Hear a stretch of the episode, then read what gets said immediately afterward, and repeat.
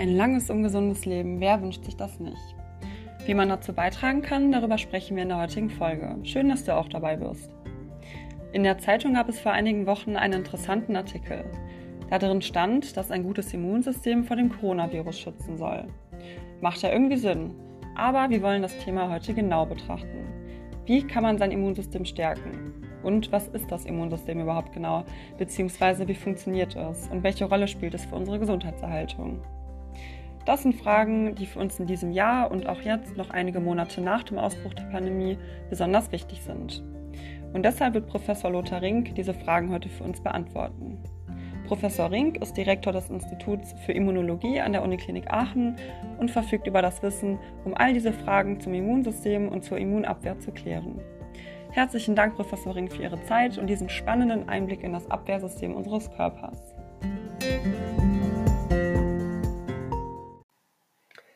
Sehr gern. Die Gesundheit aller liegt uns am Herzen.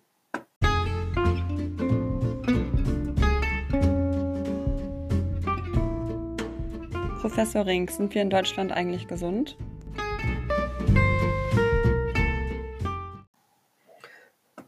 Sagen wir mal so, in Deutschland hat aufgrund der Wirtschaftslage und des Sozialsystems jeder Bürger die Möglichkeit, gesund zu leben. Das ist in den Entwicklungsländern, aber auch in anderen Industrieländern wie zum Beispiel den USA nicht der Fall. Hier hat eigentlich jeder, auch die Armen, ausreichend Geld für eine gesunde Ernährung und einen freien Zugang zur ärztlichen Versorgung. Dafür sorgt unser Sozialsystem. Ein tolles Land. Merkt man immer, wenn man viel rumkommt. Dass ein gutes Immunsystem den Menschen vor Viren und Bakterien schützt, ist ja bekannt. Aber wie genau funktioniert das und welche Bedeutung hat das Immunsystem für unseren Körper und für unsere Gesundheit? Fangen wir mal von hinten an. Ohne das Immunsystem ist ein Mensch nicht überlebensfähig. Dies sehen wir bei schweren Immundefekten, wo die Säuglinge ohne Knochenmarkstransplantation in den ersten Lebensmonaten versterben. Deshalb wird auch in Deutschland seit letztem Jahr jedes Neugeborene darauf untersucht. Da wir also alle mehr oder weniger gesund herumlaufen, verdanken wir unserem Immunsystem, da die Menge an Infektionserregern, mit denen wir täglich in Kontakt kommen, riesengroß ist. Auf der Spitze einer Nähnadel sitzen zum Beispiel ca. 200 bis 400 Bakterien, aber sie sterben nicht, wenn sie sich beim Knopf annähen mal kurz stechen. Die komplette Funktion des Immunsystems lässt sich natürlich in der Kürze hier nicht erklären.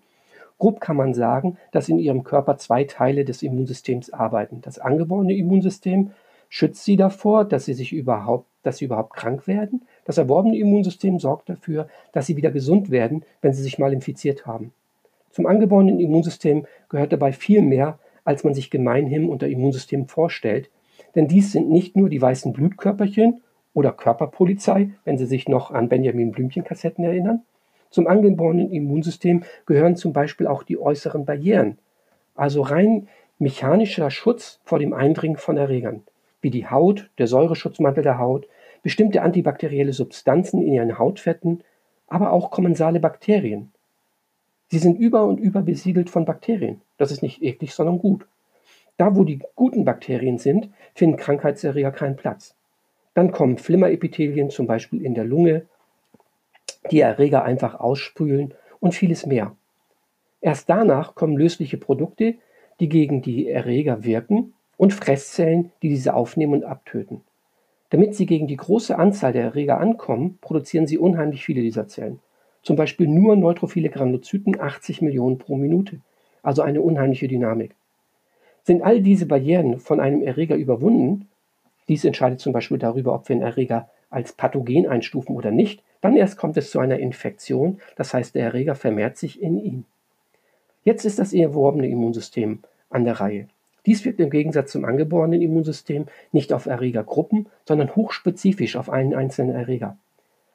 Das läuft dann an, so wie Ihre Oma es beschreiben würde. Also eine Erkältung kommt eine Woche, eine Erkältung geht eine Woche. Denn das erworbene Immunsystem braucht circa eine Woche, damit es richtig funktioniert. Die Arbeit des erworbenen Immunsystems merken Sie dann auch an geschwollenen Lymphknoten, wo sich diese Zellen massiv vermehren. Es ist also ein Wettlauf zwischen Erreger und Immunsystem und der Schnellere gewinnt meist glücklicherweise unser Immunsystem. Eine Besonderheit des erworbenen Immunsystems ist dann noch die Gedächtnisbildung. Das heißt, von einem spezifischen Zellen bilden sie langlebige Gedächtniszellen, sodass wir über mehrere Jahre gegen diesen Erreger geschützt sind. So wirken zum Beispiel auch die Impfungen. Die tollste Erfindung der Medizin überhaupt, da es die einzige Behandlung ist, die vor Krankheit schützt, anstatt diese zu behandeln. Und in der Corona-Zeit kommt dem Immunsystem wahrscheinlich eine besondere Bedeutung zu, richtig? Die entscheidende. Das heißt, Ihr Immunsystem entscheidet darüber, ob Sie asymptomatisch infiziert werden oder daran sterben. Ist Ihr Immunsystem gut, dann merken Sie nicht viel von der Erkrankung. Ist es schlecht oder zu langsam, dann haben Sie einen schweren Verlauf. Frauen haben generell ein stärkeres Immunsystem als Männer. Deshalb sind Männer bei Corona auch gefährdeter. Dies kennen Sie wahrscheinlich von der Männergrippe, wo Sie über Ihren Freund lachen, da es bei Ihnen nur wenig in der Nase kribbelt, aber er kann nichts dafür. Er ist das schwache Geschlecht in der Immunologie. Bei alten Menschen ist es die Reaktivität, schlechter und langsamer. Deshalb sind auch diese gefährdet. Ähnlich ist es bei den anderen Risikogruppen für Corona. Welche Bedeutung hat denn der Mund-Nasenschutz in dieser Zeit? Der wird ja von manchen Menschen eher kritisch gesehen und auch nicht gerne genutzt. Die Mund-Nasen-Maske ist nichts weiter als eine zusätzliche Barriere. Das heißt, wir reduzieren einfach die Keimdosis. Mit wenigen Keimen wird Ihr angeborenes Immunsystem immer fertig. Das heißt, es braucht eine gewisse Anzahl von Erregern, damit sie sich überhaupt infizieren. Die Maske ist vor allem ein passiver Schutz. Das heißt, die Speicheltröpfchen, mit denen die Viren, die ein Infizierter beim Sprechen in die Gegend spuckt, werden in der Maske abgefangen.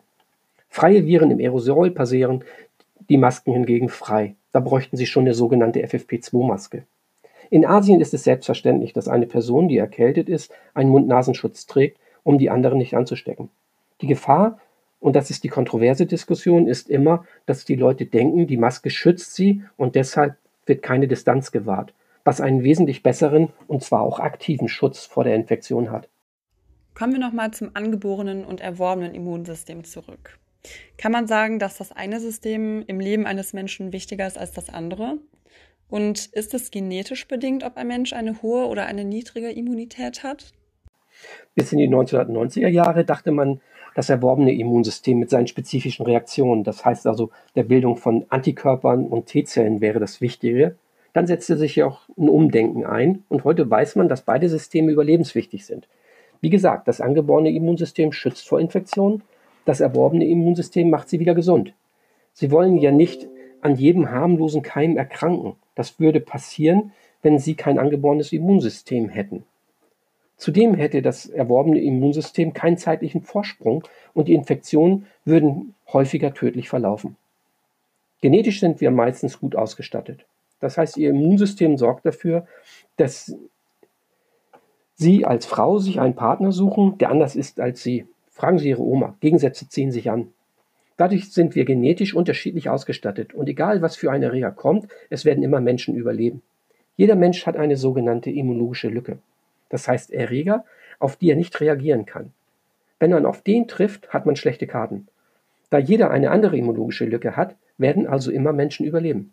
Einen wesentlichen Einfluss haben da die Gewebeantigene, die Sie vielleicht von der Transplantation kennen. Die sorgen dafür, dass man Antigene von Erregern präsentieren und damit erkennen kann. Umso mehr verschiedene Sie davon haben, desto mehr Erreger können Sie erkennen. Haben Sie nur eine beschränkte Anzahl, das heißt Vater und Mutter waren identisch, so können Sie nur wenige Antigene erkennen und Ihre immunologische Lücke wird größer. Wir brauchen also eine große Durchmischung. Ansonsten gibt es natürlich eine Vielzahl von angeborenen Immundefekten. Das heißt, wo Teile komplett ausfallen, die unbehandelt zum, alle zum Tode führen. Mit Ausnahme dieser genetischen Erkrankung ist es deshalb eigentlich viel wichtiger, was der Einzelne aus seinen Anlagen macht. Mich würde noch interessieren, was unserem Immunsystem schadet. Oder andersrum gefragt, wie kann ich mein Immunsystem unterstützen, damit es möglichst gut funktioniert? Wenn Sie sich gemischt und ausreichend, aber nicht übermäßig ernähren und sich täglich mindestens 30 Minuten bewegen, das heißt, da reicht schon Spaziergang, dann stehen Sie in der Regel schon gut da. Machen viele in unserer Gesellschaft aber nicht mehr. Ernährung ist also ein wichtiger Punkt, da das Immunsystem das Zellsystem im Körper ist, das die größte Neubildungsrate an Zellen hat. Dafür brauchen sie Baustoffe, das heißt Fette, Eiweiße und Nukleinsäuren, und Betriebsstoffe, das heißt Kohlenhydrate, Vitamine, Mineralien und Spurenelemente. Letztere bekommen sie zum Teil nur ausreichend aus tierischen Produkten. Deshalb müssen Vegetarier und Veganer sich zum Teil damit substituieren. Dazu müssen sie ausreichend trinken. Müssen nicht die zwei Liter sein, sollten aber nicht weniger als ein Liter sein, da die Zellen sich sonst nicht vernünftig bewegen können. Bei Unterernährung, eigentlich Problem der dritten Welt, hat man also eine Immundefizienz. Deshalb sterben da auch mehr Menschen an Infektionskrankheiten als bei uns, die bei uns dann häufig harmlos verlaufen. Essstörungen sind aber bei uns ein zunehmendes Problem. Das heißt, die Personen essen aktiv nicht und schwächen so ihr Immunsystem. Die andere Seite ist dann Fettleibigkeit, nimmt leider bei uns auch zu. Das heißt, schon jedes fünfte Kind ist übergewichtig. Durch den hohen Fettanteil können die Immunzellen nicht richtig reagieren und zeigen eine Voraktivierung, also eine chronische Entzündung, weshalb diese Personen nicht mehr vernünftig auf Infektion, also jetzt zum Beispiel bei Corona auch als Risikogruppe, reagieren können. Der letzte normale Faktor ist dann ausreichend Schlaf. So wie sich Ihr Gehirn in der Nacht reorganisiert, so macht es auch Ihr Immunsystem. Das heißt, es regeneriert sich im Schlaf und ist am nächsten Morgen wieder fit. Deshalb spielt bei Infektionen zum Beispiel auch die Tageszeit eine Rolle. Das heißt, am Morgen, also in der Schule oder der Uni, infizieren Sie sich nicht so schnell und wenn, dann haben Sie harmlosere Verläufe, als wenn Sie sich am Abend auf einer Party infizieren, da dann das Immunsystem schon abgeschwächt ist, der Erreger also einen Vorteil hat. Stört man diesen Rhythmus, zum Beispiel bei Schichtarbeitern, so sieht man eine höhere Infektionsanfälligkeit. Danach kommen wir dann dazu, wie sie aktiv ihr Immunsystem schwächen. Das heißt vor allem über Drogen, also Heroin, Cannabis, Rauchen, Alkohol, aber auch einige Medikamente. Man muss kein Asket sein und gelegentliches Trinken bzw. geringer Konsum von Alkohol sind nicht das Problem, sondern Missbrauch. Das ist bei den harten Drogen und Cannabis anders. Die supprimieren, das heißt unterdrücken das Immunsystem immer, weshalb diese sich dann auch leichter anstecken. Dies sieht man auch bei Rauchern, die häufiger Infektionskrankheiten haben als Nichtraucher. Welcher der genannten Faktoren ist denn der wichtigste und wem sollte man die größte Aufmerksamkeit schenken? Keine Drogen, nicht rauchen, kein Alkoholmissbrauch, dann schädigen Sie das Immunsystem schon mal nicht. Bei den Sachen Ernährung, Bewegung und Schlaf geht es um die Balance. Sie können sich so gut ernähren, wie Sie wollen. Wenn Sie sich nicht bewegen, bekommen Sie ein Problem, denn das Immunsystem ist eine Einbahnstraße. Die Zellen kommen über das Blut zum Infektionsort müssen von da aus dann aber über das Lymphsystem zu den Lymphknoten. Der Transport im Lymphsystem funktioniert aber nur passiv, das heißt ohne eine Pumpe wie das Herz über die Muskelbewegung. Es nützt dann nichts, wenn die Zellen einen Erreger entdecken, dies dem Immunsystem aber nicht sagen können, da sie nicht zum Lymphknoten, also der Schaltzentrale im Immunsystem kommen. Man sagt ja so, wer glücklich ist, lebt länger. Ist da was dran? Welchen Einfluss kann denn die Psyche auf das Immunsystem haben? Das Immunsystem ist ein Sprinter. Das heißt, es muss schnell und stark reagieren, wenn Gefahr von einem Erreger droht und sich dann auch schnell wieder abschalten, da eine andauernde Immunreaktion zu chronisch entzündlichen Prozessen und Autoimmunkrankheiten führt. Stress jeder Art schaltet deshalb das Immunsystem erstmal mit an, quasi als Schutzfunktion. So zeigen ihre Immunzellen zum Beispiel nach einem Fallschirmsprung eine höhere Aktivität. Solche kurzen Stressimpulse sind auch durchaus gut, um die Modulation des Immunsystems zu trainieren, quasi Intervalltraining. Sie können aber nicht dauerhaft unter Hochleistung fahren und wenn, dann können Sie dann nichts mehr obendrauf packen, also sprinten. Wenn Sie Dauerstress haben, dann schwächt sich Ihr Immunsystem. Das heißt, fährt hoch und kann es auf die Dauer nicht halten. Sehen wir auch bei Studierenden in Prüfungsphasen. Wenn sie zum Beispiel einen Zoster, das heißt eine Gürtelrose bekommen, dann zeigt diese Reaktivierung des Windpockenvirus, dass ihr Immunsystem in die Knie gegangen ist was man sonst nur bei alten Menschen beobachten, wo diese Erkrankung häufig vorkommt. Wenn sie glücklich sind, haben sie wenig Stress und leben deshalb länger. Tatsächlich konnten schwedische Immunologen zeigen, dass man anhand des Niederganges des Immunsystems den Tod ein Jahr im Voraus vorhersagen kann.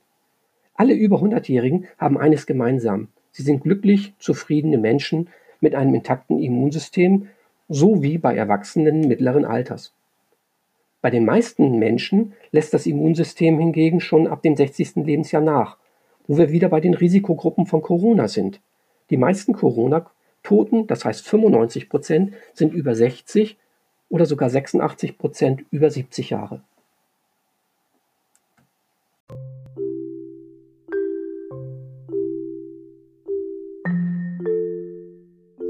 Vielen Dank, Professor Ring, für das sehr interessante und informative Interview. Da konnte man wirklich viel lernen. Jetzt kann man besser einordnen, was im Körper immer so los ist und warum ein gutes Immunsystem überlebenswichtig ist. Zum Schluss haben Sie vielleicht noch einen interessanten Buchtipp oder einen Link, auf dem man sich weiter über das spannende Thema informieren kann? Ein spaßiger Einstieg sind die Zeichentrickfilme Es war einmal das Leben, das Abwehrsystem. Gibt es bei YouTube. Haben die französischen Kollegen fachlich wirklich sehr gut gemacht. Im Internet finden Sie dann unter https das-immunsystem.de von der Deutschen Gesellschaft für Immunologie Informationen für jedermann. Als Buch kann ich Ihnen unser Buch Immunologie für Einsteiger aus dem Springer Verlag empfehlen, das Sie auch über unsere Hochschulbibliothek als Download bekommen.